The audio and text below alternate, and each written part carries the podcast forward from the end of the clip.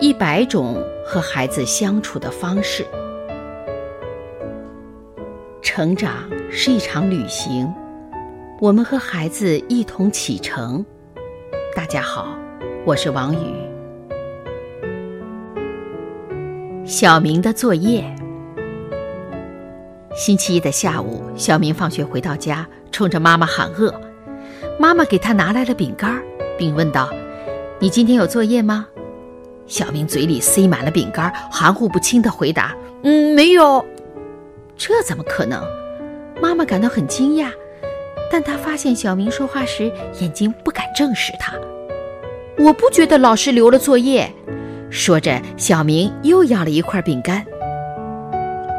妈妈隐约感到儿子在骗他，他忍住心中的怒气，想给儿子留一点面子。听起来你好像不敢肯定啊？为什么不打个电话问一下同学呢？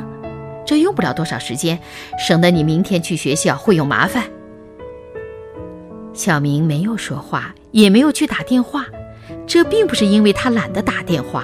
而是在犹豫，我已经欺骗了妈妈，我该不该打电话呢？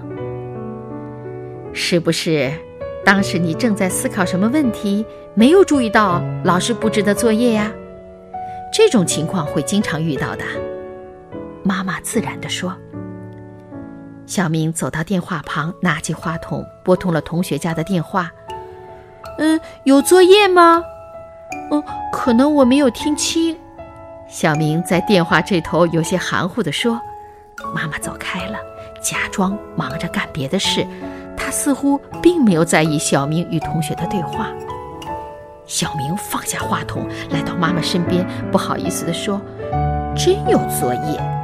我还以为没有呢。”妈妈对此表示同情：“实在是太可惜了，你今天又没有时间玩了。不过……”周末妈妈会带你去一些好玩的地方，保证让你玩的痛快。哎呀，实在是太可惜了，你今天又没有时间玩了。不过周末妈妈会带你去一些好玩的地方，保证让你玩的痛快。啊！停了一会儿，妈妈又说：“如果有什么不懂的地方，可以问我，我就在隔壁。”当孩子犯了错误以后。家长不要马上揭穿他，这样会激化彼此的矛盾，不利于孩子改正错误的。父母一定要耐心，允许孩子犯错，给孩子的自尊心留一点空间。